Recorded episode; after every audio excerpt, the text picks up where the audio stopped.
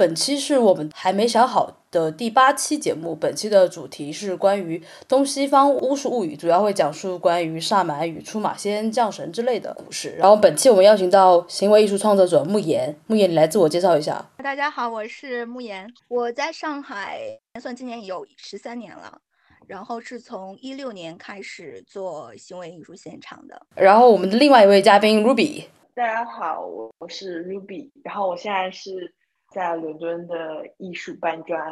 已经从学生变成了搬砖。上期节目应该是还是学生吧，现在已经对提升职成了。上期是学生，现在是搬砖了。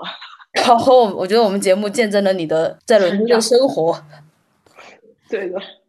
好的，然后我们就开始进入我们的节目吧。然后第一个问题是，大家为什么对萨满、出马仙、降神之类的事情感兴趣呢？对萨满感兴趣，其实从去年年底突然之间了，然后就自己也看了，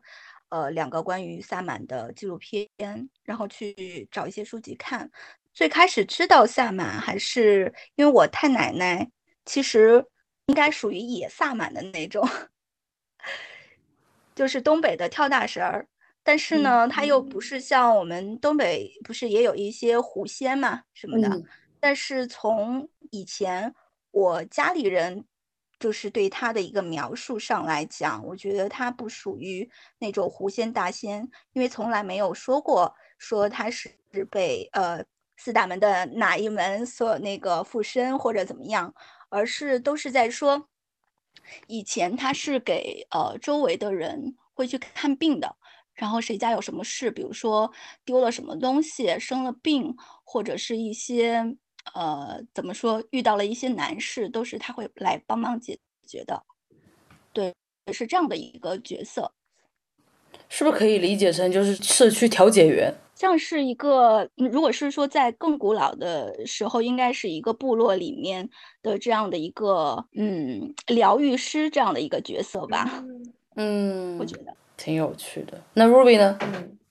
哦，我就是属于。因为我个人是对神秘学这一块比较感兴趣，然后我最早其实接触的不是就是我们现在就是以北方那一块为主的萨满，我最早是接触的是西方这一派的维卡，然后它其实是一个还蛮新的一个宗教流派嘛，然后它里面有融合了很多像是凯尔特、德鲁伊这种东西，然后就就是经过我在不断的文献的研究之后。然后，并且，因为我是做艺术一部分相关，有讲到一部分像是非洲那边比较偏，还有南美洲当地宗教。然后我逐渐是把我的兴趣引回到就是以以我们北方俄罗斯以及就是可能韩国周就韩国存在的一些萨满。然后我也是近几年开始主要研究，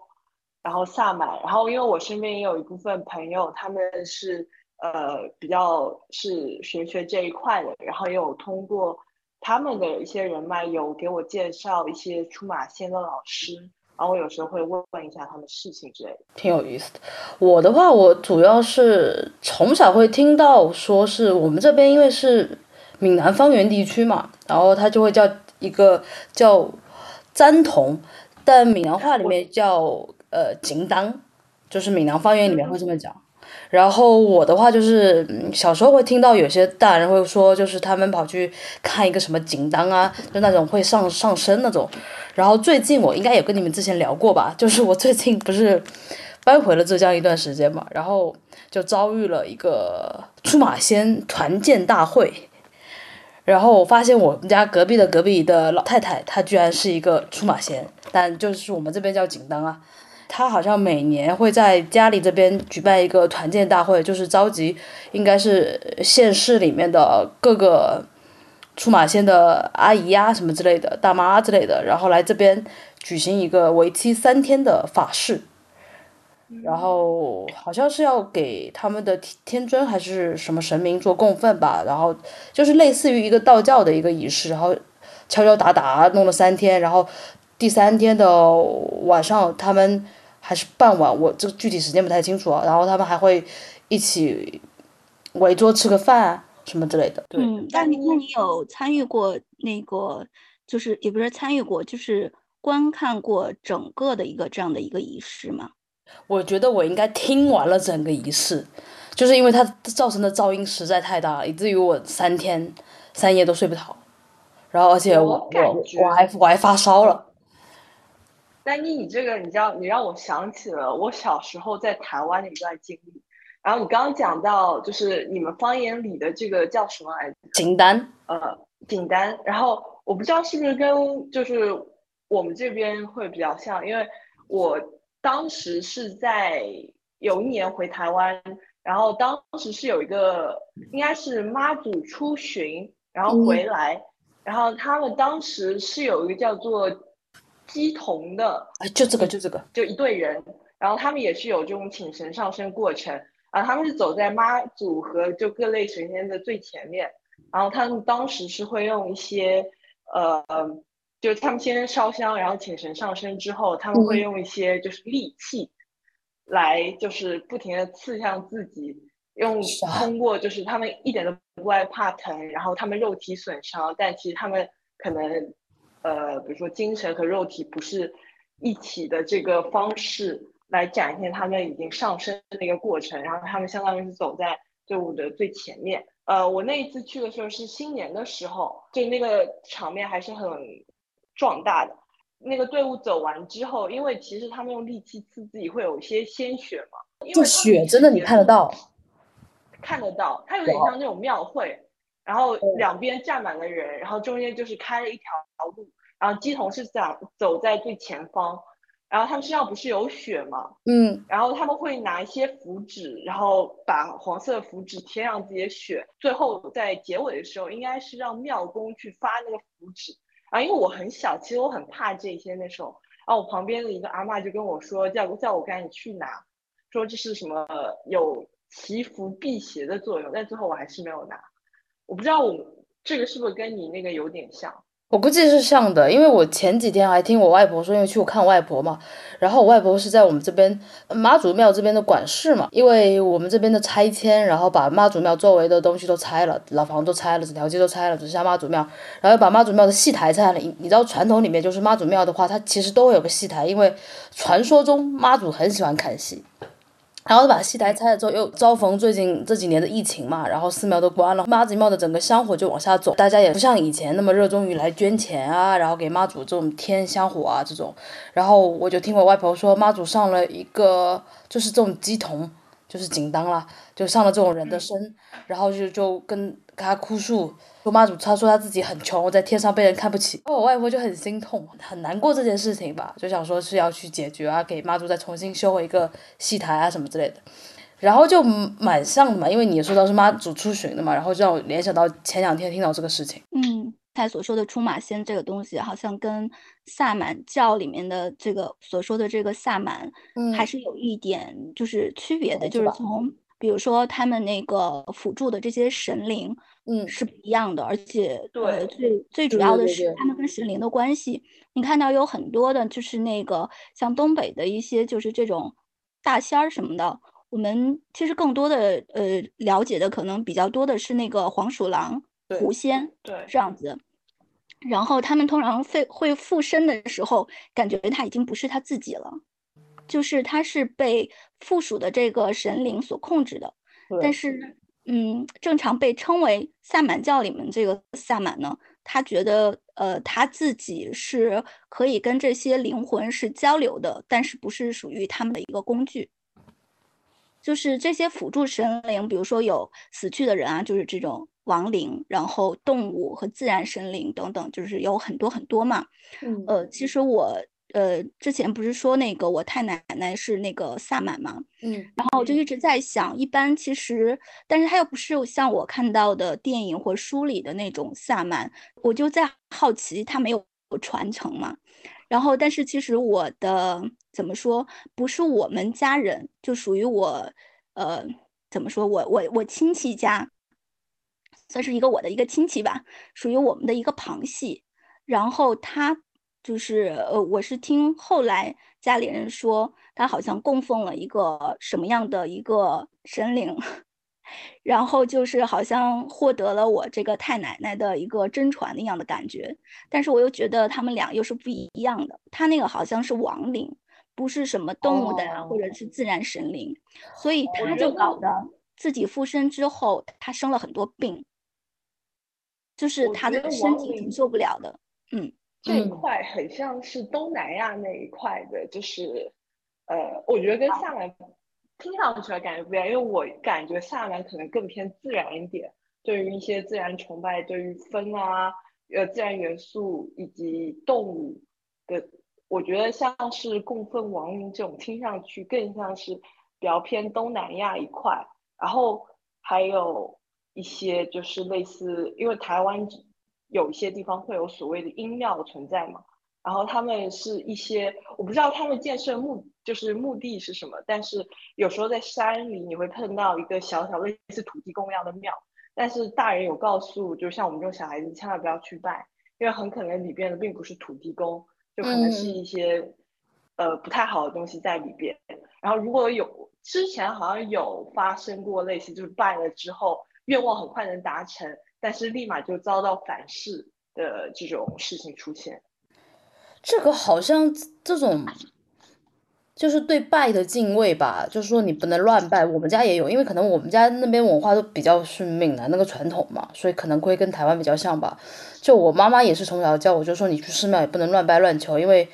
呃，你你去完之后，你可能不知道下次什么时候去，什么时候还愿，那可能就会遭到惩罚或者什么之类的。我觉得这个有有点类似吧，因为到了藏传佛教的话，那其实等于说那边就是有个不一样，就是藏传藏传佛教的地方，你进去之后拜了之后，你是不用来还愿的，整一个文化风俗就是不太一样。然后我们这边的话，其实有很多道教的东西，就比如说会有花粉娘娘庙啊之类的，然后就可能在别的地方你都查不到，蛮神奇的吧。我觉得南方还是就是你刚你刚才说这些还是蛮丰富的，包括描述的一些场景什么的。我们这边更多可能就是刚才说那个大仙儿，而且我小时候其实，呃，上初中的时候吧，不是小时候，像上初中的时候，我奶奶有一次让这个大仙儿还给我看过病。啊，这么屌！对，其实我是间接接触了，但是怎么说呢？因为那个时候就是。我在初中经常的每天都都在犯困，就感觉我跟其他的孩子不一样。然后我妈就觉得可能是我有什么病，刚开始带我去医院，嗯，然后医院呢就是说啊，你可能胃不好，我还吃了一个月的汤药，什么药，然后也是还是不好的，就是那个困嗜睡的感觉有点不太正常。然后我妈就拜托我奶奶去找了那个大仙儿。然后说那个大仙儿什么做做那个仪式的时候，什么把那个酒杯呃空的酒杯放在了自己的腋下，然后拿出来之后，就整个这个水杯就是往外溢出了酒还是水，就是他跟我描述了这样的一个场景，但是我没有看到。然后回来之后呢，就是嗯写了一张符，然后让我那个。躺在呃，就是晚上睡觉之前，在我的头上把这个符纸烧了，烧完之后，就是第二天应该是放在外面的嘛。然后当当天晚上，我真的做了一个怎么说噩梦吧。然后就是他他为什么说要给我写这个符？因为他看出了我家里有一个东西，他就跟我妈妈说：“你女儿有一个塑呃，他没说塑料，有一个黄色的东西挂在你们家的一个高处。”然后我妈回家一看，就是我以前吃一个零食，然后零食会送一些小东西嘛，然后那个正好是一个塑料的，一个塑料的那个大肚弥勒佛，然后以前我是经常带在身上的，然后上了初中之后，谁会把这种东西 挂在自己身上呢？就是小孩的一个玩具嘛，当时，然后我妈就把这个拿给了他。当天晚上我做梦，正好也是梦到这个大肚弥勒佛。他在黑暗之中去拉我的手，一下把我吓到了，就是这样的一个经历。然后后来其实也并没有解决我嗜睡的这个问题，所以我不能说它神奇还是不神奇，但是它确实指出了我家里有这样的一个东西在高处。我觉得一般家里高处也不大会有这种东西吧。哎，那我很好奇，就是，呃，那个大仙是你奶奶去找的，还是你那个大仙上了你奶奶身，然后做了一系列这些事情？我奶奶去找的。我我奶奶大仙是不会上我奶奶的身的。大仙曾经跟我奶奶说，我奶奶肩上有两盏灯，就是说一般的就是什么邪灵是不会上她的身的，也是会害怕的。我奶奶以前就是经常就是怎么讲，我们那边有一些坟包嘛，我奶奶以前喜欢上山挖野菜啊，她都路过坟包的，她也不害怕，就是这种。就是阳气很强，就是我记得好像是叫什么身上火焰吧，我记得好像是这个，就是火焰低的人容易看到鬼，即便他八字不清，他也可能容易看到鬼。道听途说的哦。那你奶奶跟那出马仙之间的关系是什么？我觉得以前的那种呃邻里关系，或者说一个小镇嘛，我我们在那个地方也不大。然后我奶奶又是特别喜欢串门儿，然后喜欢这种吃瓜家长里短的去跟别人聊嘛，嗯，所以她能知道说就是这个附近谁家谁是大仙儿，有什么事儿她就会去找，嗯，以前的这种关系是这样的，特别我觉得特别的密切。然后特别 巧的一件事情是我奶奶是我太奶奶在跳大神的时候选中的。作为我爷爷的老婆，天哪，真的 有有这样的一个事情，而且就是对啊，这这个事儿直到现在，我奶奶还一直在说呢。所以，所以就是那个大仙选的你奶奶喽？对呀，我太奶奶选的我奶奶，成为他自己的家人。我感觉应该是你奶奶还蛮有福气，而且也是应该是身还蛮强的。我奶奶是很强，我奶奶是怎么讲很厉害。相反，我爷爷的性格就不是这样子，所以可能我太奶奶选择了一个这样就是嗯阳性很足的人。对，我觉得会不会有可能，可能你因为因为你奶奶是不是也是祖上的话，应该跟萨满有有什么联系？因为我今天早晨有看一个资料，他说因为。萨满族其实他们的传承好像还是相对来说比较严格的，但是好像因为就时间啊或者战争什么，其实很多血脉到现今可能很已经很稀薄。然后我曾经有一个北方的朋友跟我说，很多他们那些家里北方家里人，其实他们的类似什么家谱还是萨满血脉，其实已经很多时候就会打乱。但是当有人发现可能跟比如说。有连接的时候，好像是会受到感应什么，重新就去我找一些，比如说神婆当地的神婆一问，然后才得知好像自己呃祖上或者之前的一些长辈可能是从事这个职业的，或者从有这个天分在。嗯嗯，或者嗯或者怎么说呢？我觉得嗯现在社会有一些嗯怎么说？现在生活方式的一些改变。这样的一个传承可能没有以前那么的直接和淳朴了，所以就是，嗯，我会觉得有一些因素也在影响我，但并不代表说就是我能成为萨满，或者说就是因为你周围的环境已经变了，然后这些传承的东西，包括，嗯，我我太奶奶做这个仪式的时候，这些所有的记录也都没有。我们都是像以前特别紧密的时候，他们是口口相传的。那现在没有这个，反正就是这个信号会非常的弱。我会觉得，可能我我太奶奶有这样的一个经历之后，到我这一块儿，唯一一个可以说有一点传承的东西，可能就是给了我一个梦的一个通道，就是从小到大，我对于梦境的一个记录，直到现在我还一直保持着对梦境的一些记录。然后梦里面也会有这个灵魂出窍的这样的一个感觉，有两次吧。来分享一下。呃，但是第一次灵魂出窍是高高中的时候，那一次我我对我对那个感觉只是觉得很很新奇。呃，然后第二次是去年的一个时候，就是去年是在我姨妈期的时候，那一次也是比较严重。然后我我是躺在床上嘛，然后。嗯，感觉到有一个怎么说，一个什么样的一个灵魂一样的一个东西。后来在这个梦结束的时候，我觉得那个灵魂就是另外的一个我。然后，但是当时不知道，刚开始的时候是他，就是我的身体，我能感受到我的身体就是离开了我的床嘛，就是你有一个视角，看到自己的灵魂抽离出了自己的身体，然后它指引我能够，嗯，一直向上，向上的感觉特别好。你看到的所有的东西都是非常明亮的，嗯。然后当他带我绕了一圈之后，就我我当时很开心嘛，他他他的当他带着我的。身呃带着我的怎么说灵魂还是身体绕了一圈之后，然后它要往下落的时候，我心里突然一紧。其实我感觉到有点害怕，因为其实我是对向下的世界是有一个恐惧的。然后他能感觉到了我的一个恐惧，于是他停了下来，然后转身带我去了另外一个方向，就是一个丛林里面，然后很快。就是很很快的一个速度，在这个丛林穿梭之后，突然停下来，看到这个林子的深处有一个特别特别漂亮，我但我没有办法去形容这个这个椅子的美丽。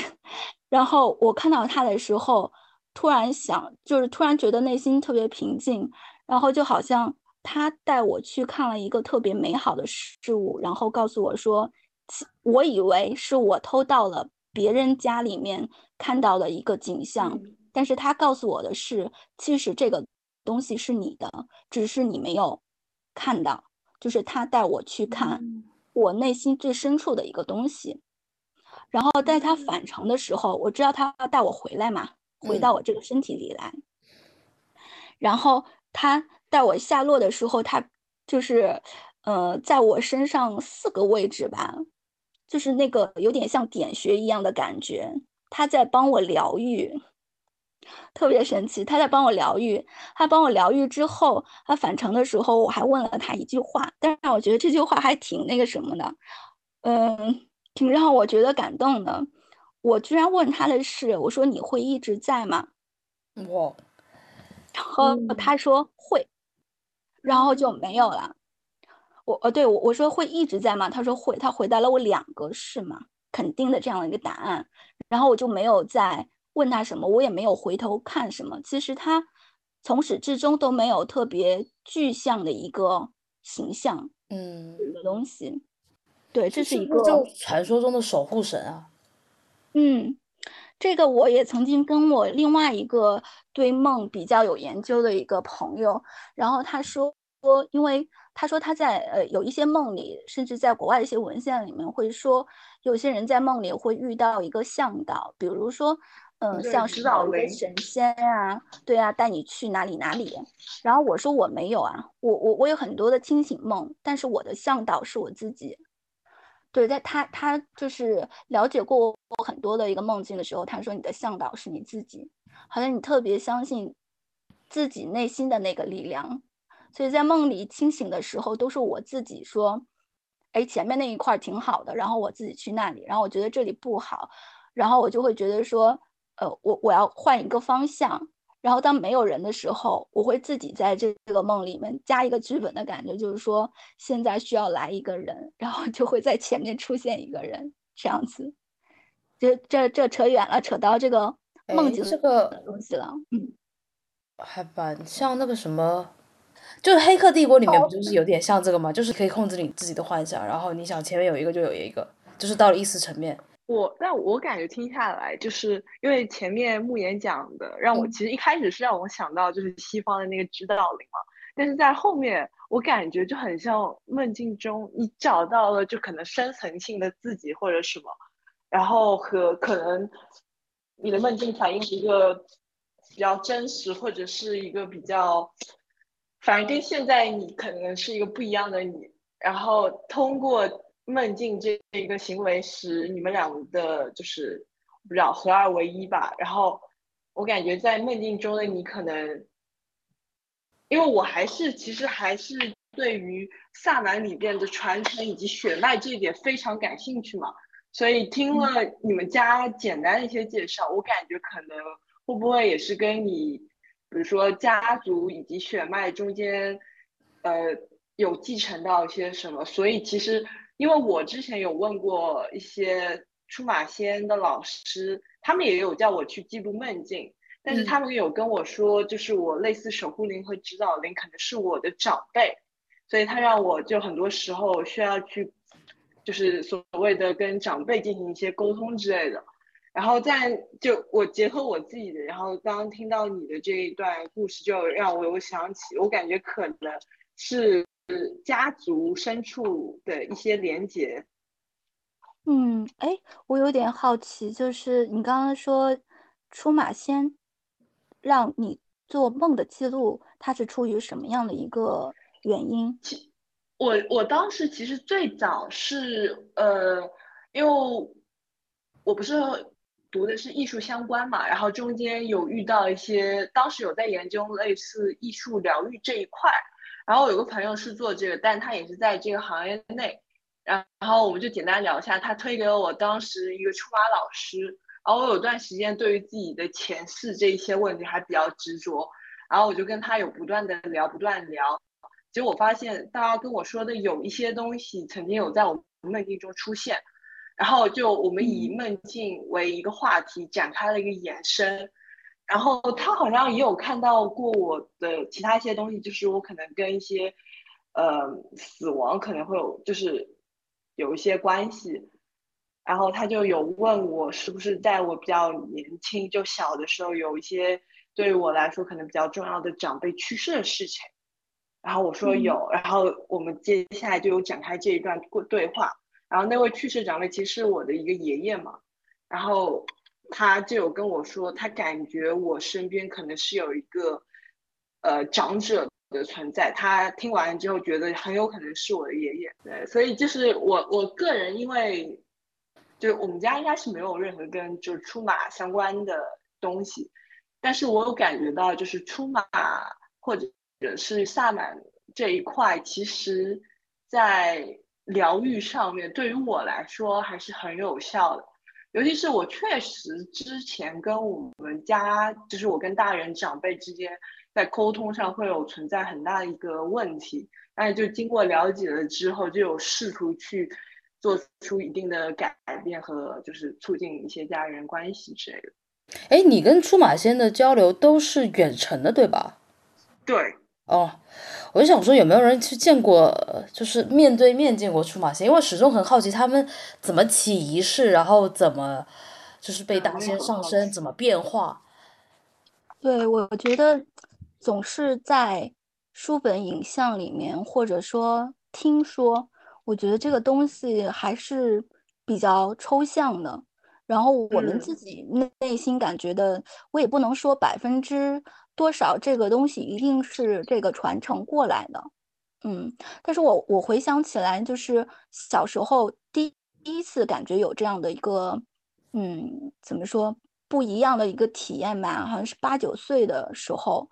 就是突然有一天，在就做了一个噩梦，然后有一个东西在拽我的脚，然后我醒来之后特别害怕，我就跟我爸妈说，但是又特别凑巧，就是说。那几天附近里面，就我们家附近正好有一棵桃树，好像是被雷劈了，不知道怎么，我奶奶又是我奶奶，她能去找对方，就是就是要了一块那个木头，然后这个不就是传说中的雷击木吗？对，桃桃木剑，做了一个桃木剑，然后我带了那个桃木剑，但是我觉得也挺神奇的，就是就是带了那个桃木剑之后。我又遇到了一些鬼怪的事情，就自从那之后，就有一次晚上，因为我跟我爸妈小时候，我我是睡在一起的，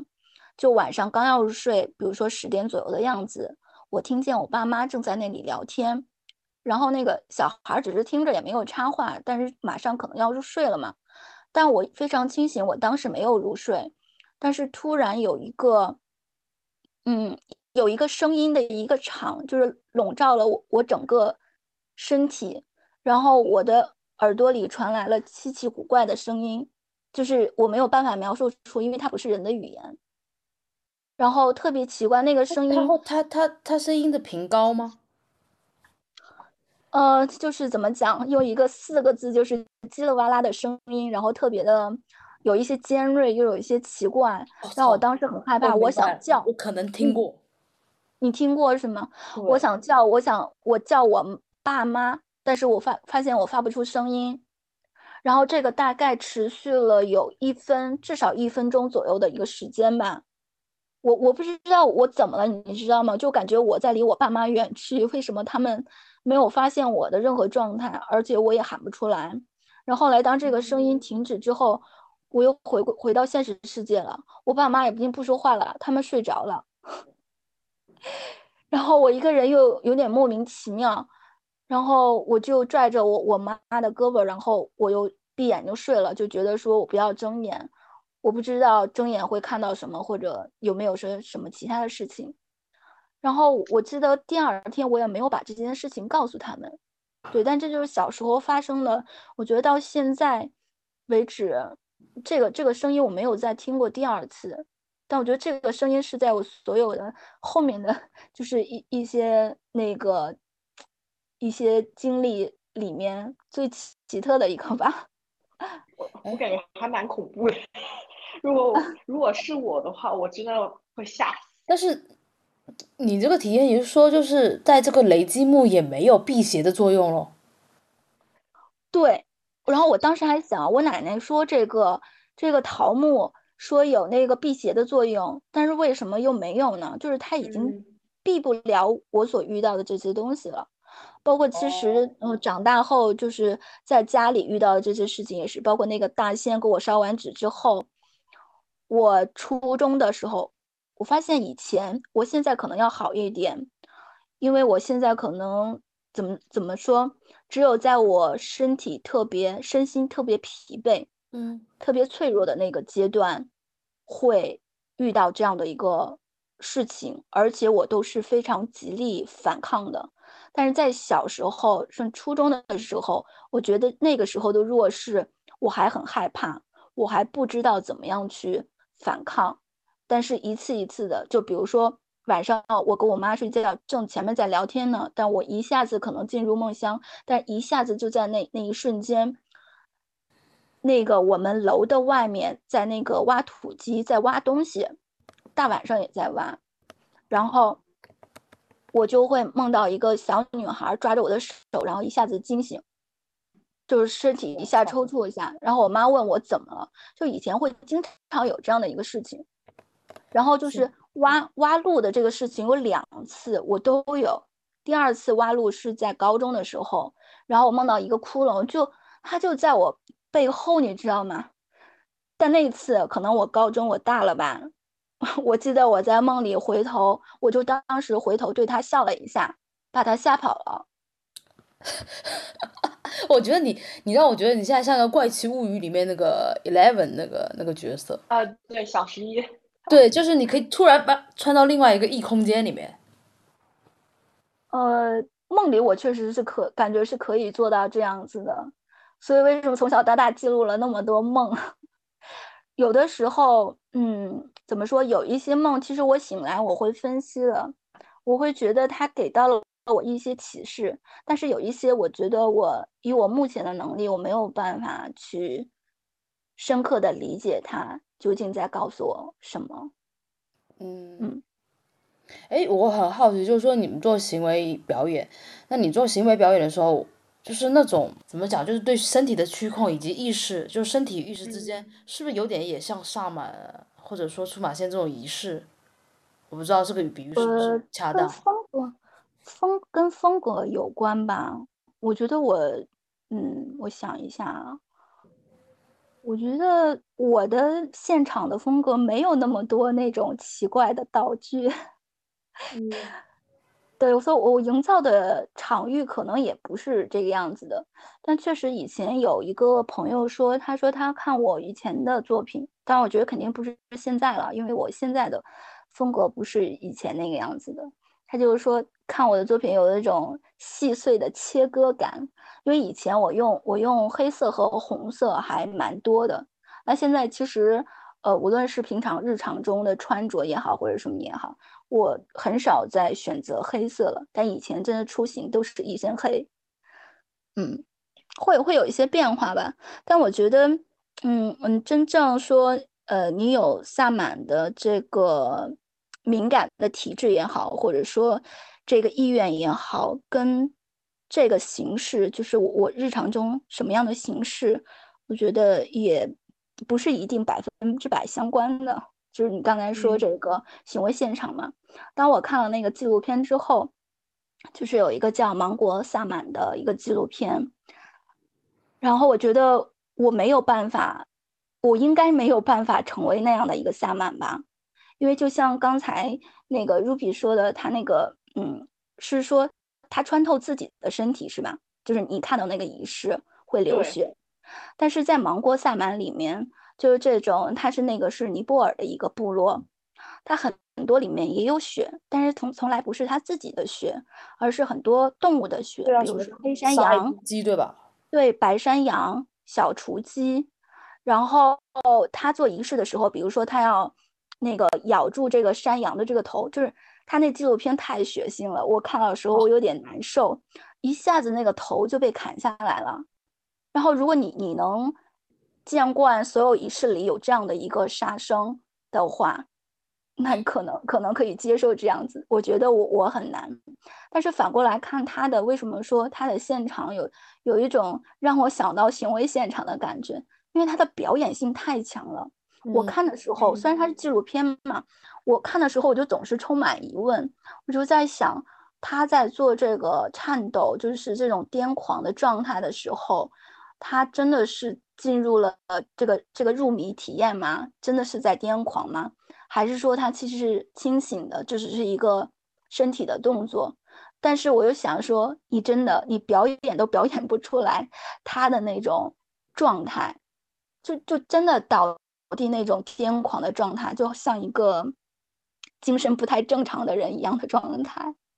哎，我好，我很好奇，就是说你们做行为表演，可能差了一个题啊，就是你们做行为表演，在周围围了一圈人的时候，你们作为一个行为表演者，你们内心是什么样的一个感受？我一直很好奇这个点。嗯，有一次跟一个朋友，我们在演后的时候有聊过这个问题，每个人不一样。嗯我的话，我会在现场，就是只要表演这个开始，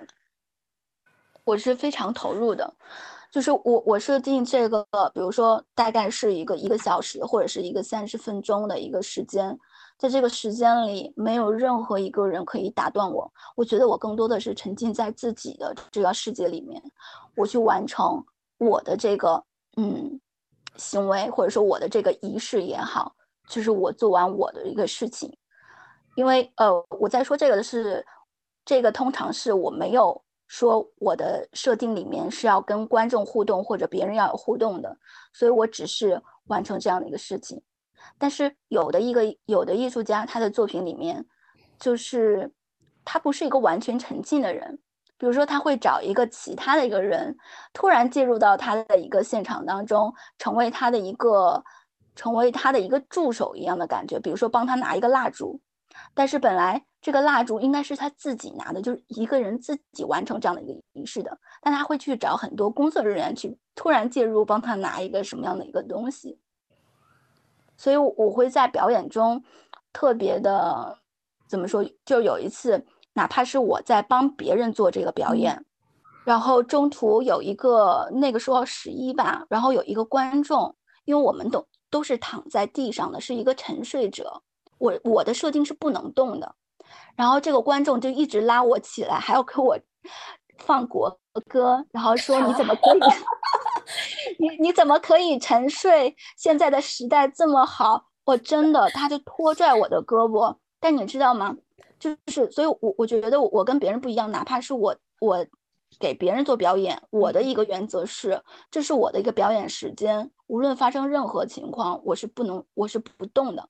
所以我刚开始一直都没有动，我只是因为那个设定是闹钟一响我就会换一个地方，所以闹钟响了之后我又换了其他地方。没想到这个人就是死跟着我，对，就是，嗯，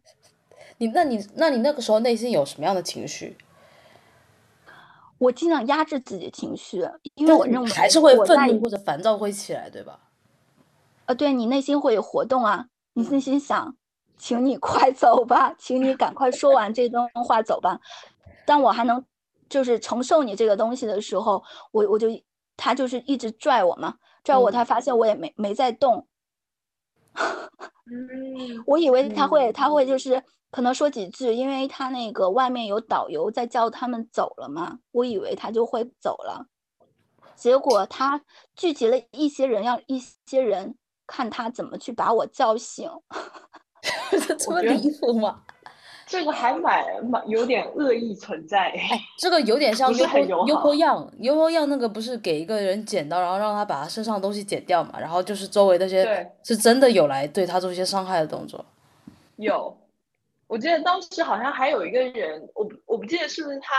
在哪一次表演里，好像他最后终止了表演，是因为好像有一个人好像试图，我不记得是用刀还是用枪。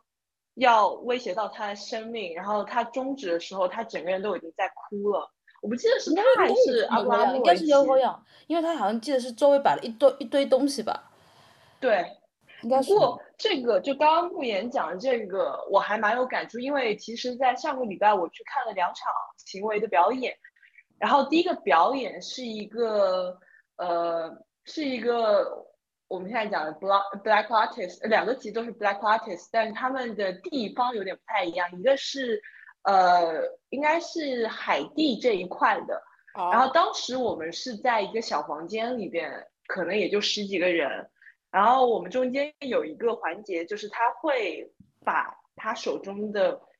呃，应该是一开始是泥块，然后踩碎，然后分发给我们每一个人。然后我们是以一个圈的形形式围绕在他旁边，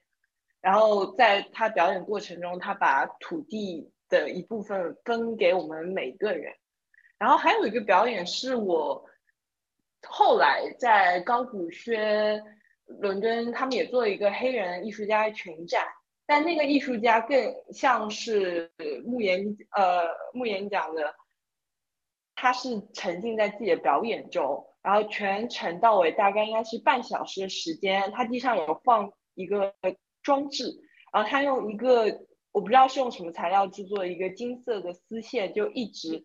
在进行他们当地语言的一个类似祈祷还是在呼唤，然后一边在编织手上的一个动作，然后这两个其实给我的体验感还蛮不一样的。我说你刚才说的那个最后一个那个沉浸在自己世界的这个仪式。那个感觉现场是有有一点阴气的感觉吗？就是他整个这种唱诵的感觉。对，有，因为一开始其实他他整个过程很长嘛，然后他一开他把整个场地的灯光控制的非常好，然后他也非常精准的控制了时间，所以从呃表演者开始表演的那一刹那，整个场地其实是进入一个非常安静且呃仿佛没有人的一个存在嘛。然后从他一开始表演，他开始最早他开始编织，然后第二个表其实他有两个表演者，第二个表演者进入的时候他开始唱诵，然后第一个表演者也跟着去朗诵一些内容，然后逐渐的应该是在他们的歌声中有了一丝交集，但是很快又分离开来，就他们两个全程其实除了语言和歌声上的互动是没有任何肢体互动。但是作为呃，参就是观众的我来说，其实，在某一些时刻，我真的有头皮发麻、浑身起鸡皮疙瘩的感觉。我去年也参加过一次，就是看过一个现场，然后也是这样子。但是我下意识的，我就看了两眼，我就走了，因为我觉得那个阴气很重，我不知道它招来的是什么东西，我不知道，可能我我在。嗯，可能要说前几年的时候，对这个可能会特别特别那种感兴趣，会觉得啊，就是越是这种很很黑暗的这种感觉的，哎，越让我着迷。但是现在我可能不太不太喜欢，就是深究于这样的一个形式了。很多时候，我嗯，我并不觉得这个呃做这场仪式的人他自己真的非常清楚自己在召唤的是什么。或者说他做这个作品，嗯，他比如说作品介绍也好，还是说他实质上真的知道自己想想要做的是什么，这个我保持一个怀疑的状态，所以我并不想深陷进去他给我制造的这样的一个这个场域这样的一个幻境里面，我会我会觉得这个我很不舒服。嗯，没错，我觉得你说这一点其实还蛮对，因为其实这段时间我感觉应该是。呃，疫情之后的这几年，艺术疗愈的这一个内容有很大一部分就不停不断的在讨论，然后无论是商业还是艺术，他们都有想修行之类的，对，往这块发展。然后我会，因为我之前跟我几个就是还蛮玩蛮好的朋友有在做这一块的一些研究之类的，然后但是我们逐渐发现，就一部分。呃，就是一部分的艺术疗愈，实际上你很难讲清楚他们的本质到底是什么，因为就我感觉这个行业可能，嗯，艺术疗愈这块可能还是一个比较新兴的一个课题嘛。然后一部分是那种很单纯的，可能大家就一起做一个冥想，做一个就敲一个萨满鼓或者之类，大家做一个冥想。然后我记得这个应该在上海已经有，然后还有一种就是带。入大家进入一个仪式，然后类似跟有点模拟，呃，类似于一些进行连接，然后给大家什么身心一一个共鸣之类的。但是我身边确实有一些朋友有跟我讲，他们感觉里边的能量非常不好。嗯嗯，对。所以我觉得这个东西就是一个怎么说呢？是一个还蛮。呃，还蛮危，其实某种意义上还蛮危险的一个东西。因为我觉得就这种东西来讲的话，因为人是很容易被心理暗示的吧，所以没错，但凡对有仪式的东西，我都有一种天然的抗拒感吧。对，我还有遇到一个朋友，他就是连上瑜伽课都没有办法，因为瑜伽课前面是会有一个类似印度教那种唱诵啊，或者有一个嗡或者这些，他也会受不了。然后他就就不喜欢这种，因为他觉得这种念了之后他不知道是什么。哦，像瑜伽的这些口令还是有它的一些意思。像你刚才说 “om” 的这个音，其实是最常见的，因为说这个语音、这个声音其实本身也是从你的这个腹腔然后走上去的嘛，这样的一个有点类似于源自内心的一个声音，然后被称为是连接宇宙的声音。这个声音其实，嗯，在唱诵的时候，真的有那种共鸣感，就是当你把那个手掌放到这个心轮的这个位置的时候。你知道我第一次听这个 Om 的时候，还不是在国内上瑜伽课，而是在我想是在巴黎。有一天，呃，我正好正好那时候去朋友家住，因为在正在巴黎旅行嘛。然后我在他们家中吃中午饭，我们吃完中午饭在喝咖啡，然后抽个烟，然后站在窗口，然后就听到远处轰的一声传过来。然后就是一阵一阵，你知道吗？然后我不知道那个是什么，然后我跟我朋友说：“你在旁边有邪教吗？”然后他跟我说：“不是，人家在上瑜伽课了。”然后后面后面我是把这件事情也忘了。然后我后来就是嗯，在在上海那边有上瑜伽课嘛，然后哦，就上了瑜伽课，然后我才体会到这种一起练功，或者是我一直感觉就是有一种怎么说，就像你刚才说的那种。身体共振也好，或者心理共振也好，我是觉得，就是有一种很强的一种集体感。对，因为他刚开始人多，你让我很不舒服。到这个声音。啊，其实我还蛮喜欢那个感觉的。后来还不错，但是刚开始你上第一集的时候，你会有一种，嗯，我我知道那种感觉了。你会刚开始上的时候，你会有一种对于这种融入这种集体的这种不适感、排斥感。对的，身体自然有一种这种，我不知道是害怕还是这种不舒服的感觉。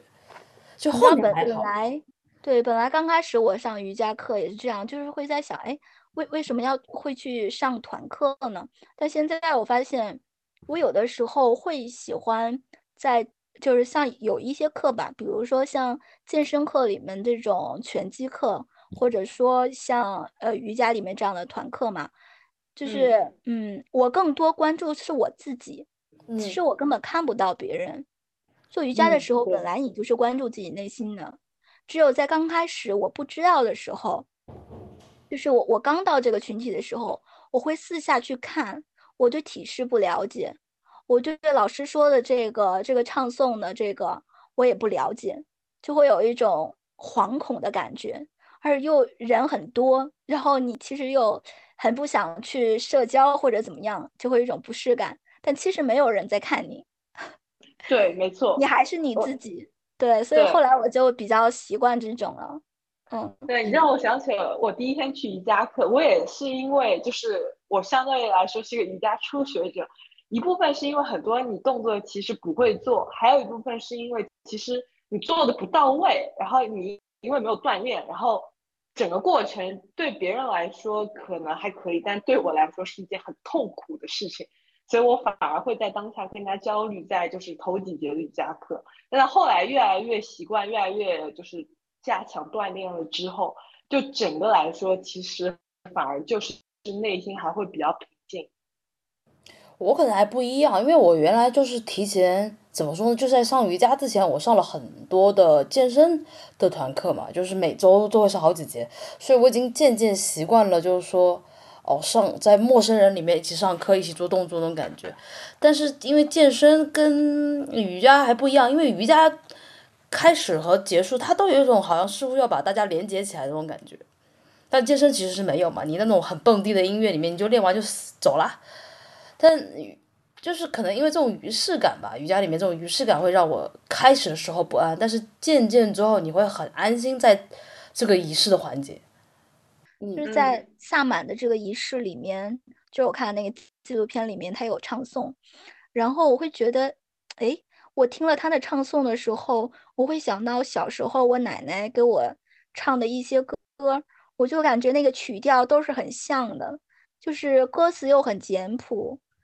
那个又很对仗，很简单，听起来很简单，又很容易流传的那种感觉。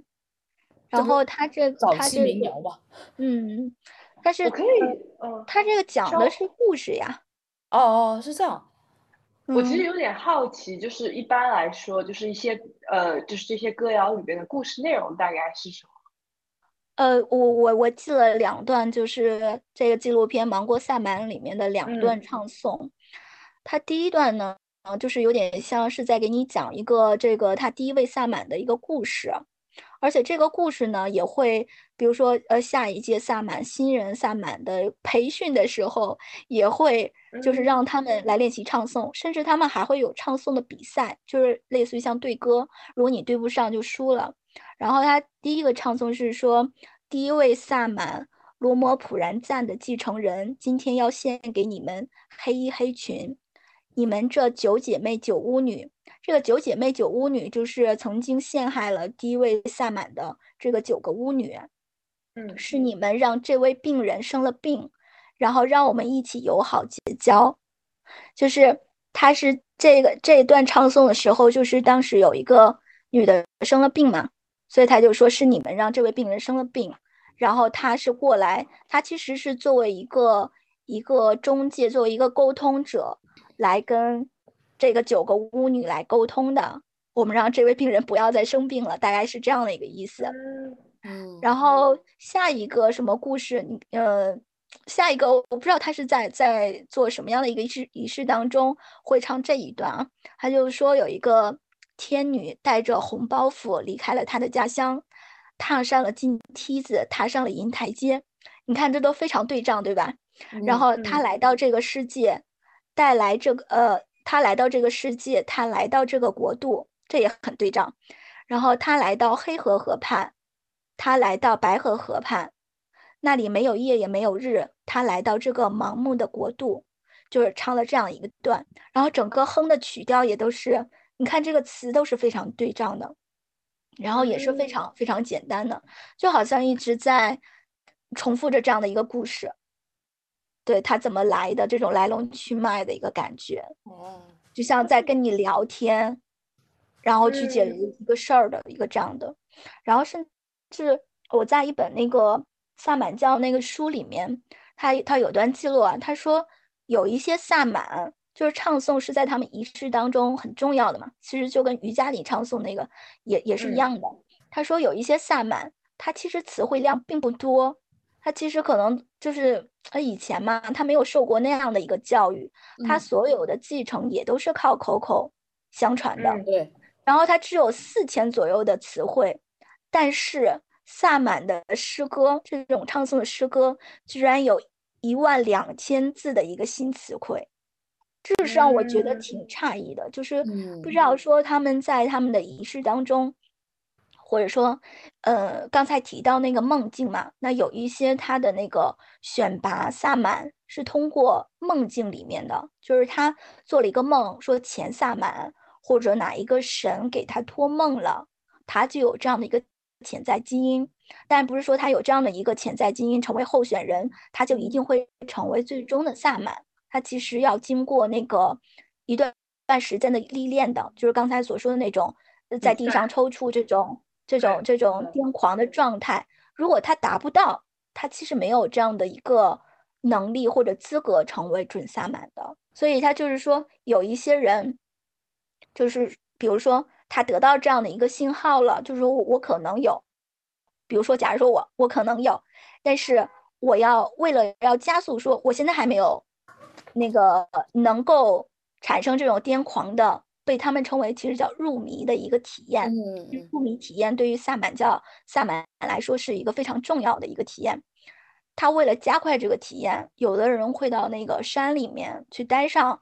比如说七天左右的一个时间，然后他们像野人一样去吃这个吃这个动物，像野人一样度过了几天蓬头垢面的。等他们回来的时候，他们就会开始，比如有些人就会开始喋喋不休的去说一些话，然后。老的萨满去，比如说，呃，严谨的去问了他一些问题，如果他们都能回答到一些，比如说类似于像神迹一样的这样的一个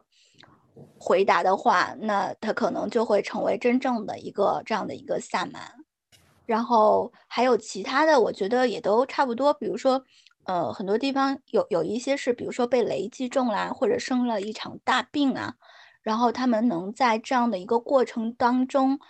嗯，有一种获得重生的这样的一个体验，也就可能会在之后有这样的一个癫狂，进入这样的一个癫狂的一个体验，成为真正的准萨满。所以，我我在想说，是不是他要进山里面，然后他又要有这种癫狂入迷的体验，也就是说，他需要他的身体是可以具备无抵抗性吧？就是说，如果我们把人都想象成电电脑系统。然后他需要把他自己的一个所谓的防火墙给拆掉。我觉得这过程，嗯，就是你方便另外一个灵体上你的身嘛，然后你可以无，就是随时随地被他操控或者这种，就是你的身体被他可以控制，或者说他可以 share 你的 body 这种。但是他是要控制这些神灵的。他可他需要的是他能够召唤神灵，但是他是不被神灵所控制的，他能跟神灵对话，就是上天的和地下的这些他都能对话，他能跟神灵，他也能跟魔鬼对话。也就是说，要把身上某一个信号给打通吧。我觉得听上去更像是一段修行，然后到山林间进行一个，呃，因为我觉得我听下来，我感觉其实这对环境还很重要。因为其实我们现在生活世界就是一些杂讯还蛮多，我觉得它需要一个比较纯净的一个地方。然后等一下，我觉得山，我觉得山林它有一个东西就不是我们想象那么安全，因为它会涉及是一个跑到深山野林里面去，然后他们西伯利亚或者说我们现在看到了解的萨那些萨满，要么都在呃什么高加索地区啊，就这种的山林里面其实是非常危险的，有很多凶猛的野兽啊，所以你想一个。在那里修行或者修炼，他他要面对的第一个东西就是恐惧，以及入夜之后那些所谓的各种东西对你的精神上面的一个一个历练吧。对，所以我觉得还是用“修行”这个词来概括他们一整个一个过程还是比较准确的，因为我觉得他们需要面临很多可能是呃在人类社会可能面临的不一样的问题，他们需要跟野兽进行一个。呃，姑且叫沟通吧，或者他们需要了解如何，比如说抵御黑暗，然后抵御寒冷，甚至我觉得他们可能是需要一些植物和草药的知识。我觉得这个可能对我我现在理解就是它是一个精神审美上面，你要怎么样去把那个东西给突破掉？呃，不只是精神上。其实它是在身体和精神上两个方面，甚至有的时候，它可以让自己的灵魂跟身体是能够跟可以分离出来的。当你前面你说到的说独自去面临这些恐惧的这些东西，就独自面对的这些东西是是他需要学习的。然后刚刚说那个呃，进入这个山林里面，并不是所有地区的这个萨满都是这样的。这只是说有一些人，他是为了想加快自己的这种癫狂体验，他自己要成长嘛，然后才去做了这样的一个事情。那有些地方可能不是这样的，他比如说生了一场大病，然后我记得书当中有有一段这样的描述，让我觉得就是还挺有意思的。他说他在生病的过程当中。是把自己的那个躯体分给疾病和死亡的邪恶灵魂了，然后就好像有一种他喂养了他们，所以也获得了就是此后，因为他要治愈其他的族人，治愈相应疾病的这样的一个能力。他因为用自己的肉身喂养了这些邪恶的神灵，然后获得了相应能够治愈相应疾病的一个能力。我现在听完就是他是一个献祭的感觉。我我我如果从科学层面上来讲啊，就是相对来讲，我觉得你听到这些东西来讲，它的共性是共性是，它都有一个极度高高强度的压缩的东西，在一个压缩的情绪或者在那个短短几天里面，然后一个极度的体验，然后啪把那个东西给打通了，就是让让自己曾经的那个自己死去，然后获得重生的感觉。这个可能是一个浪漫化的形容。嗯嗯，然后但是那个。嗯，你要说就是我刚才说的这些是书里面的一些描述嘛？嗯，但是那个芒果萨满里面就是尼泊尔地区的，他这个我觉得他这个新人入那个入职仪式就是相对来讲比较的温和了，甚至我觉得他在这个经过这个仪式之后，我感觉他下来他的脸上也没有，我甚至都不知道他真的有没有成为真正的萨满的那个感觉。就是他这里面是说，他当天要呃，他这些呃所有的那个老的萨满，他们去砍了一棵很高的树，叫他们那边的生命树嘛，然后把那个立在村子的那个中间，就立好了之后，他要杀一头白羊，然后让这个老的这个萨满师傅，然后叼着这个羊头先上去，就是上去他有在这个树干的那个树干看起来挺细的。在这个树干大概我觉得有两米左右吧，有一个架了一个平台，用用木头架了一个平台，然后这个老萨满先上去，然后好像叼着这个这个羊头，好像在在做点什么事情吧，一个仪式。然后等他下来之后呢，然后他他这些老萨满都都是男的，然后新萨满是一个女生，嗯，然后让这个萨满也叼着这个新萨满这个女生嘛，叼着这个羊头。然后，呃，用一块白布吧，就遮住他的眼睛，就是说，希望他呃经历这个测试是不靠他的生理面生理去看，而是靠灵视去真正的感知去看见，就是把他头也都包上了，然后把几个老的师傅把他给就是架到那个台子上面，然后让他一个人就是他们下面的老萨满在树的下面在跳那个萨满之舞嘛。然后他在上面也要跳，但是他是靠自己的灵视去看见以及感知他们的那个方向，他要跟着下面的这几个人的方向一直在转。然后结束了之后，这舞蹈跳完之后呢，这些老萨满和乡亲们都去吃饭了，然后就留他一个人要坐在那里坐一会儿的。然后坐了一会儿，然后就让他下来了。然后就是说啊，他坐在那块的时候，他要一个人。去那个应对那个战胜，就是九个巫巫女里面最厉害的那个巫女巫女。如果她战胜不了的话，她自己就会从那个台子上掉下来。然后我觉得这个考验的时间太短暂了，怎么说也得一天一夜呀。然后，然后你 你知道结果还还有一个很搞笑，就是为什么我觉得我还挺喜欢这个这个片子的。就是原先在我的想象里面，他们做仪式的时候应该是非常严肃的吧？你想，你身上有那么多道具了，哇，这现在正经这个仪式了。他们有的那个主萨满在做仪式的时候，旁边几个男的辅助萨满，有的时候都会在笑，所以我就会在想，他们真的觉得，嗯，这个仪式真的准吗？但是如果不准的话，其实这个村子里不会再有这样的一个形式，但确实是会有一些灵验的。然后，那这个刚才说到这个女萨满在上面要让她下来的时候，她要让乡亲们来那个捐钱，就你有多少钱，我让这个女萨满下来。下来的时候，她会带着一个类似于像神谕一样的一个东西。但是当她下来的时候，当时他们收集了多少钱啊？反正有有一些钱。最后这些钱是要分给下面的老萨满的，因为他们总共的这个仪式大概做了三天两夜的样子吧。哦，嗯，总共这仪式做做了那么长时间，然后他下来，但我发现他下来之后好像也没说什么。就是一直在，就是我我以为他会，啊，对，片子当中说本来他要下来会带一些神谕，或者说今年他们的类似于他们的收成一样的感觉，因为那地方特别穷，他们他们在年终的时候还要一群人，就是乡乡村里面一半的人要出去就赶羊，然后去赶集嘛，或者带了一些收成回来嘛，然后对，就特别穷。然后发现他下来的时候就有一点神情恍惚，然后也不知道说他上面在上面疯癫了这么一会儿，就是带来了什么体验，不得而知。哎，我觉得就是也不知道怎么说，我因为我家这边我也是第一次知道詹童啊，金当就住在我家隔壁的隔壁。自从知道之后，我就有偷偷的跑去他家那边，就是围观，你知道吧？就好像也没有很特别啊。确实是很寻常，人家就可能他们家就是拜拜的比较多吧。然后他那个老太太，我我应该见过吧，就是普通老太太。然后他们上次搞那种什么出马仙团建吧，当然被我取名叫出马仙团建吧，就他们那个年会吧。我觉得那些老太太也都很老太太啊，看起来好像没有什么通灵能力的感觉。对，就是好像在菜场里面会遇到那种老太太，你感觉也没有很像电影里或者那种你想象里面那种。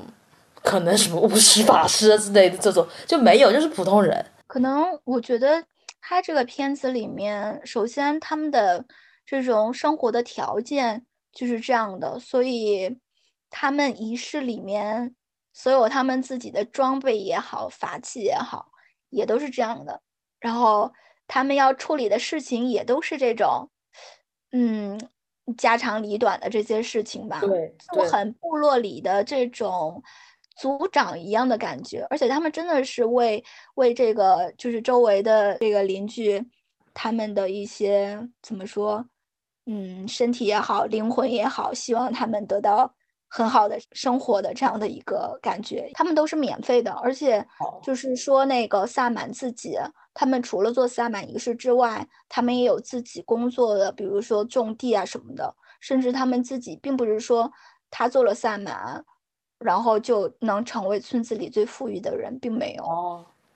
对，这点是让我觉得还挺就是意外的。意外的，他们作为这么重要的部落里这么重要的一个人，他们自己也还经受着这样的一个贫穷。嗯，我觉得主要是我们的现在的现代社会吧，大家都是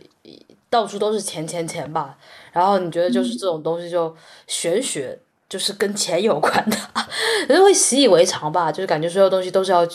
花钱你获得这些东西吧。嗯，毕竟现在，嗯，觉得这些真正的这些还离得蛮远的。就有的时候，嗯，会在一些呃视频当中就会会会看到嘛，但是又会觉得怎么说，他们现在的服饰那么的现代化了，然后妆容也那么的精致了，怎么让我觉得有一种抽离的感觉？我并并不信任他，我有这种。我也有这种，然后我就觉得怎么说呢？就是我是之前没想到离我那么近，就是物理上的距离啊，心理上面距离始终保持很远的。主要是物理上的距离，我没有想到那么近，而且因为从小听这些故事很多，然后你并不把它当一一一回事。因为我们这边的民间传传说还挺多的，就是那种，比如说他们会去什么厕所里，就是那种公共厕所。去扔东西还是什么之类，去问事情，因为以前公共厕所有很多人去堕胎嘛，然后有那些堕胎的婴灵，然后在那种公共厕所里面，然后他妈，我记得是我妈妈还是小姨，他们每年的什么时候会去那边去问事情问一次？去厕所问事情？对，公共厕所问那种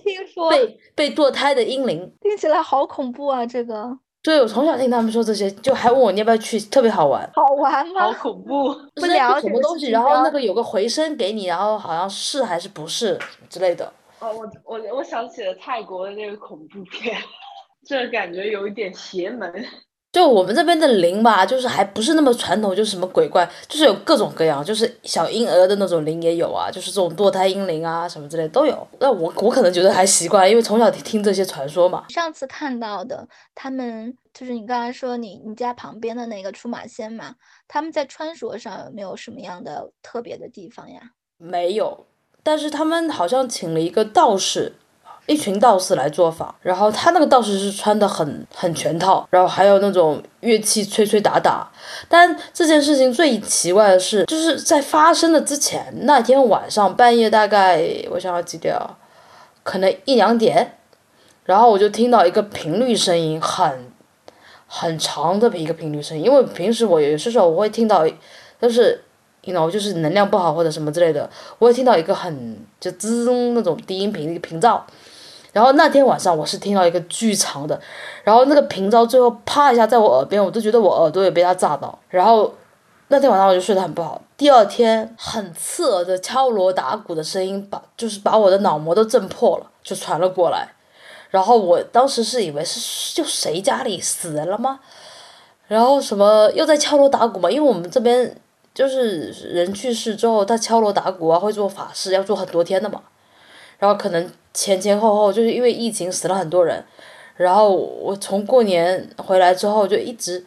就是不断，就这种敲锣打鼓声音都不断。然后你就第一个反应是，呃，又又谁死了？然后我我以为是做法事，可能就搞了一两天之后，我还在想怎么还没完，就搞了一个星期了。因为前几天是有后面的这条那条街是有人。去世了，在做法事，然后前几天就是我怎么感觉就是声音越来越大，越来越大，然后后来才还才在家里厨房里里面泡茶喝的时候，问我妈前面在干嘛，然后我妈才跟我说，哦，是隔壁的出马仙在搞什么大会，然后我记得我隐隐约约有看到他们好像杀了只鸡吧，弄了些鸡血什么之类的出来的，哦，但我不知道这个到底是我幻觉还是我真的看到，但是在那天第三天也他们也是做了三天法事，就我是真的受不了的，我都是。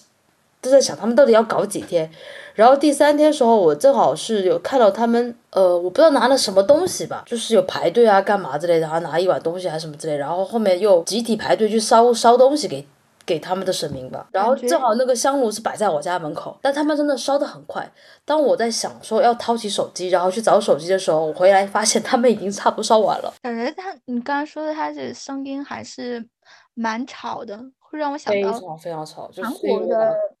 一些萨满是也是蛮吵的，然后通常也会应该有鸡呀或者米呀这种东西。对对对，鸡和米应该都有。祭品，然后还有一些感觉还会敲一些鼓啊。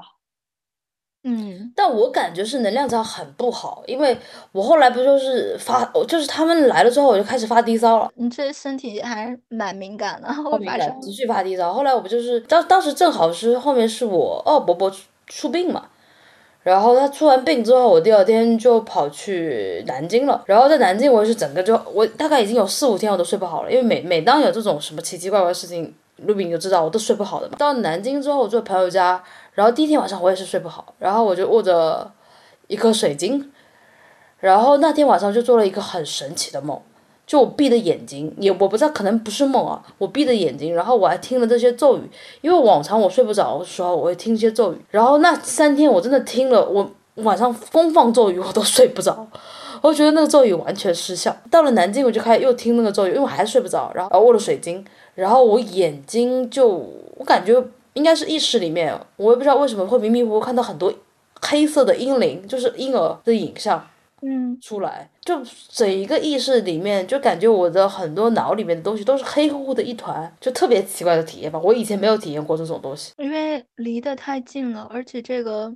声音，我觉得锣的这种声音的感觉我不是很喜欢，但如果说是萨满鼓的话，我觉得我能稍微接受一点。鼓的声音，对然后也是嗯，了解这个萨满，就是看到这个片子里他的仪式也好，然后或者自己去搜了一下萨满鼓也好，我会突然发现，就以前就是除了这种呃萨满的萨满鼓的音乐之外，我以前喜欢的一些音乐，基本上有鼓的都会能 让我非常的喜欢，也是从就是去年。这个时候我才意识到，原来我是特别喜欢鼓的这个声音的。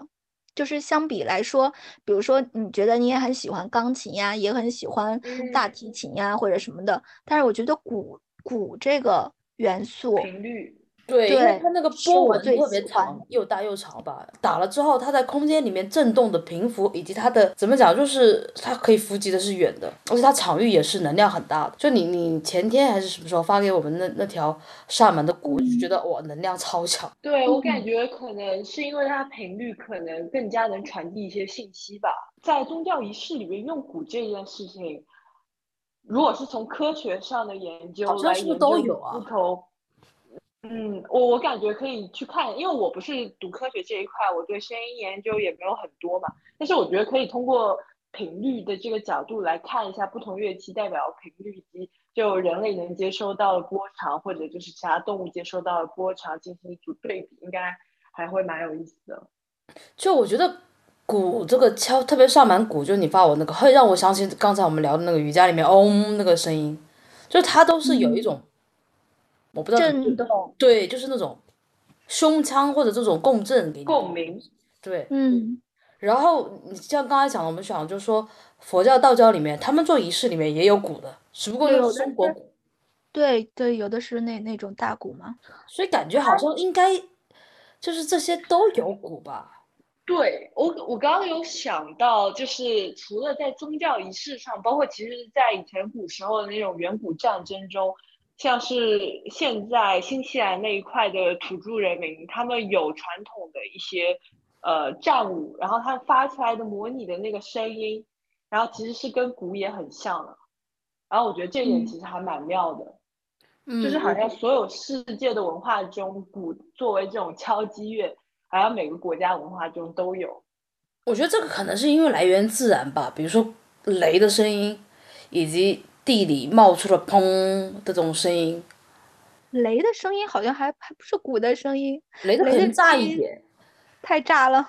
对，但是那个易经里面我记得是有一段是关于这个，就是地会发出一个声音嘛，就地如果是地发出的声音，那其实是很接近的，就是每年那个惊蛰那一段时间，就是你那个地里面它的地气上来了之后，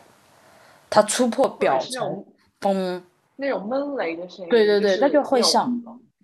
对，我觉得是来自于来自于自然吧，就是对自然神的崇拜，然后模仿它，然后包括这种各种仪式里面，其实我看那个道教仪式，其实也有很像舞蹈的，就他们走路的这些步伐干嘛之类的，我就觉得很也某种程度上也有有一种类似于舞蹈，只是他跳的没那么快，然后萨满那个可能会跳的。频率要，频幅高一点吧。他们那个跳的比较原始。然后那个藏传佛教里面也有一些，包括印度教也有。我前段时间，对我前段时间有，就是 B 站上有持续给我推送，呃，印度教里边的一些舞蹈。然后我感觉感官其实虽然说就每个宗教文化不一样啊，但是我感觉冥冥中还是有一定相似性。我看那一段是印度教的。它是给湿婆的献祭的一段舞蹈，然后，嗯，我不知道，我我感受下来那一段舞蹈，实际上它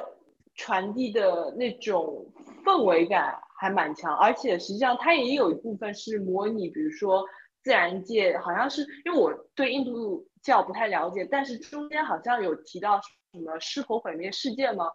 然后中间他也融入到舞蹈中，就是一些。湿婆可是武神啊！啊，对对，类似那种地动山摇那种震撼的感觉。虽然就是你知道，他只是通过肢体动作，但你能感受到就是那一种毁灭性的可怕以及湿婆的威严性。我觉得这一点是舞蹈作为一个，其实我个人觉得舞蹈是相对来说无声的一个东西，但它却能从肢体，呃，人的肢体。呃，肌肉的张力以及一些，比如说肢体动作来表现出他所谓的一些气势，是一件很妙的事情。哎，我现在有想到一个问题，就刚才我们聊到，哎，就是出马仙为什么感觉上好像都是女人，然后萨满好像大多是以男人为主，女人也有，就是比较少是吧？嗯，出马仙，你是出马仙，女，我感觉男女都有，都有吧？为什么我印象里感觉好像出马仙都是女人居多？但我感觉韩国那一块，因为就从韩剧的几个就是节选感觉出，韩国那一派基本上都是以女性为主。对，所有看到的影视当中，女性比较多。然后泰国的是不是也是？泰国，你要这么想，因为他没没没太多印象去统计这个东西了。但是，但是我觉得东亚东亚国家里面的鬼鬼一般都是女鬼吧，对吧？你很少看到男鬼，对不对？这是不是电影有一个刻板印象在里面？我觉得有一个刻板印象，对吧？什么猎鬼都是女鬼，你都没有看到男猎鬼。好，我想说，其实我感觉这跟东亚文化中什么男女权益还是蛮有关系，因为很多像是女鬼故事都是女性其实受到了一定的压迫。然后女鬼进行反抗，然后对，然后我感我前含冤化成厉鬼，对吧？对，我前段时间有看过一个类似科普，是讲中国、日本以及泰国三者恐怖片的一个恐怖元素的精髓的点。然后中间他有提到，中国就是完全遵循所谓的因果这一条逻辑在，所以很多时候恐惧点是在于你要追溯到你的，比如说前几代你的一个因果造成的。那些种种的什么罪孽啊，其实它是不断的轮回，你要逃出这个轮回。然后像是日本的恐怖，其实它有点像是那种偶发性的存在，就是所有人都不知道你未来会面对什么，就像是咒怨里边什么午夜凶铃，它都是一个比较随机性的。然后又讲到泰国这一区，它其实更像是我们云贵那一部分，有点像是巫蛊之术的一个延续吧。只不过它结合了当地泰国本土的一些文化，就是因为他们是属于东南亚地方，所以其实他们是比呃可能国内云贵那部分更加的潮湿，然后更加的闷热，已经有一种阴污秽的气息在。所以我其实觉得就是在这一点结合到就你刚刚讲的那个女鬼来说，我觉得很大一部分其实是人文社会的一种反应以及一个。就你知道，综合气候环境、社会文化体系的一个结合。但是电影的话，我感觉像就好像我说东亚这边哦，然后可能感觉就是男男的，一般一般都是以僵尸的面貌出现吧。如果是鬼的话，近几年很很少看到僵尸来。僵尸片，还有僵尸片，那是之前对。但是刚刚说的女鬼，我觉得在我印象里面看到的一些女鬼，好像都跟情感这条脉络有关。对，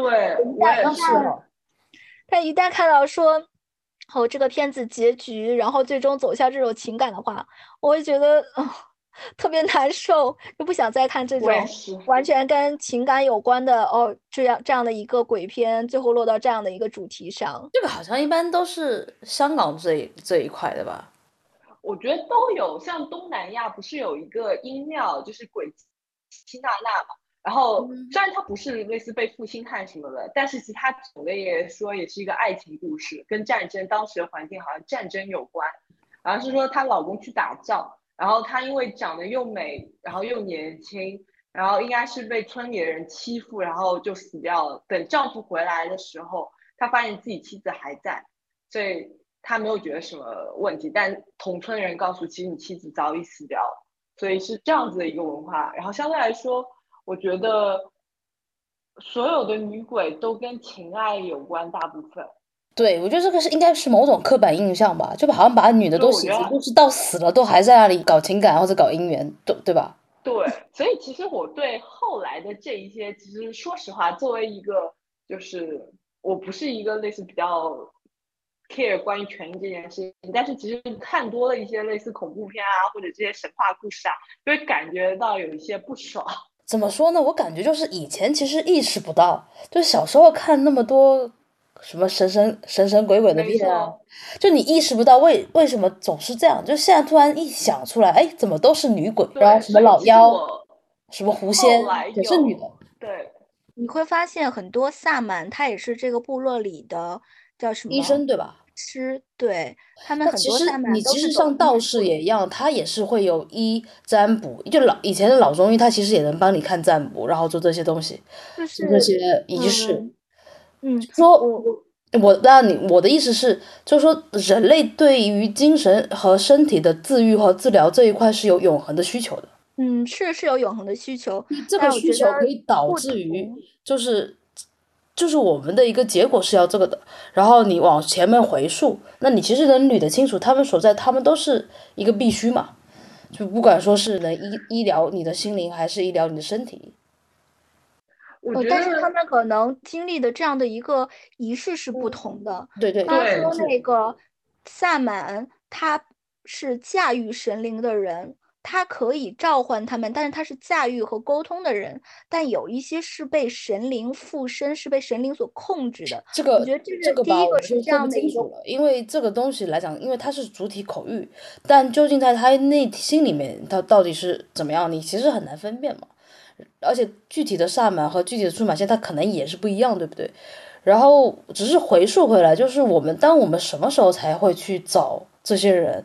其实也无非就是身体不舒服或者精神很恍惚的时候，我们才会去找萨满或者出马仙。但终端肯定都是一样，但是他们具体到底是怎么样？我觉得这个很可能要具体因人而异了。哦，我是说，可能以前的像这种小部落里的，他随时就可以找这个萨满来进行医治了。当然，当时他也有，就是周边也有西医的。然后萨满本身其实是不反对西医的，他觉得就是。我说萨满跟西医的关系，就相当于其实萨满跟其他人的关系，他们可能，比如说同样是治愈，但是他的方法和途径是不一样的。我同样使用草药，但草药在我这里的作用是不一样的。然后他说，西医认为人生病是你这个病原体，你的躯体生病了，但是萨满认为人生病是因为打破了某种人神的一种平衡，他要去跟。就是把你的灵魂，觉得你这个人的魂儿没了，他要把你的魂儿给带回来，所以它是这样的一个一个功一个一个作用的。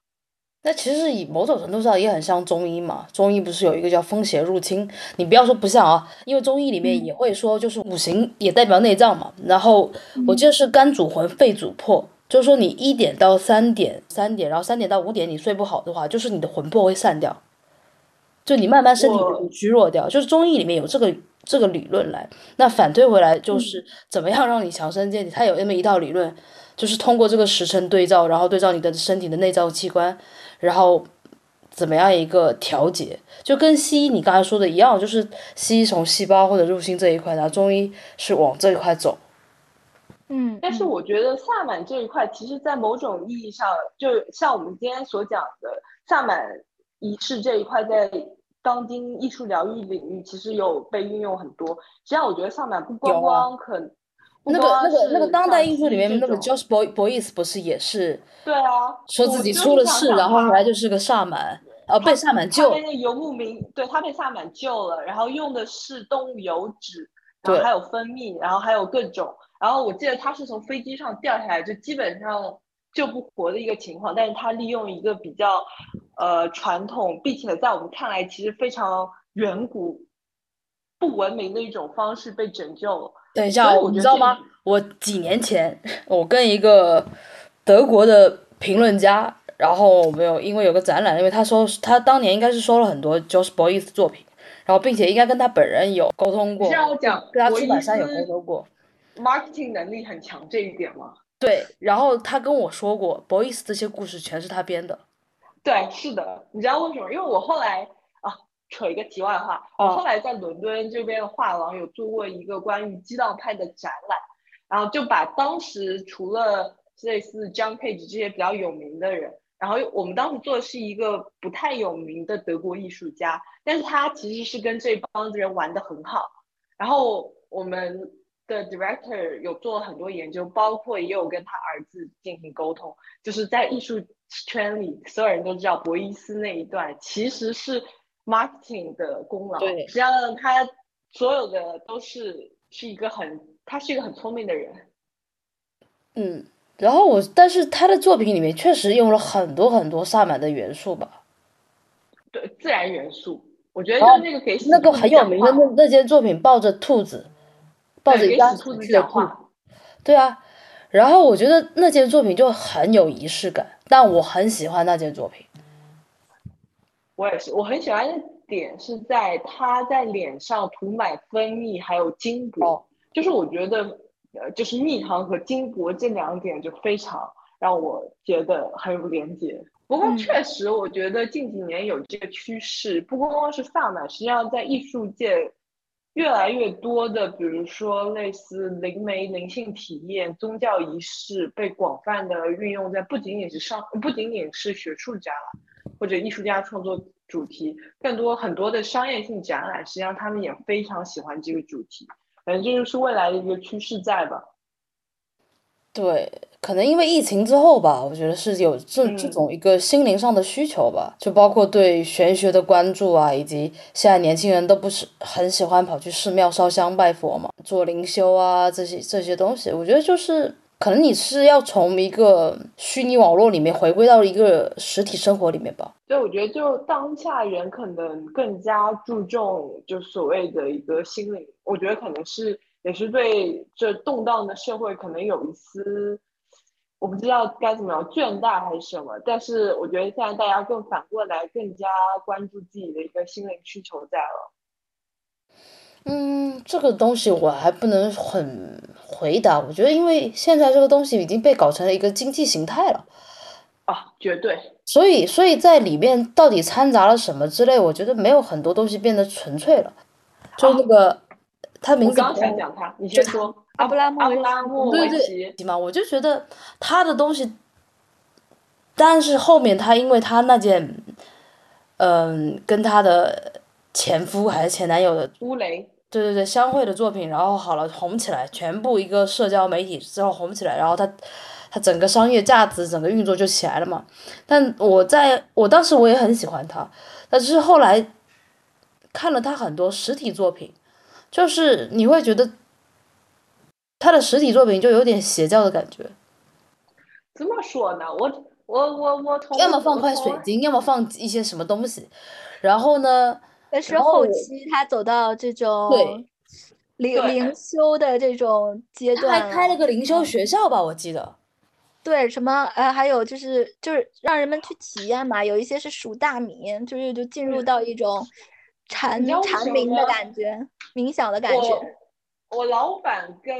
阿布拉莫维奇最新的一个类似经理人是好朋友，然后他因为我记得阿布拉莫维奇最近在里森上海的里森应该又做了一个展览，然后他很快在今年九月份这边的一个皇家艺术学院又要做一个大展，然后我老板最好的朋友就是阿布拉莫维奇现在的一个代理人。他们两个，就我老板的经理人是一个类似什么样子的存在？就是他前段时间沉迷于，呃，西方不是有段时间是沉迷于那种蛤蟆还是青蛙的毒液嘛？啊，然后对，就是那个毒液，其实是南美洲的一种青蛙，你舔了之后会有置换效果，就是类似于紫藤水什么之类，对吧？对对对对对，然后他们很多人就是进行舔完那个之后，然后回溯前世。呃，他们也是很闲的，没事心肝的这些白莲花哎。啊，这段你不要剪进去啊，这段我偷偷 对，没啥剪，反正你听到，不会听到。阿布拉莫维奇这段你不要剪。然后，阿布拉莫维奇今年和去年持续是待在，我不记得是泰国还是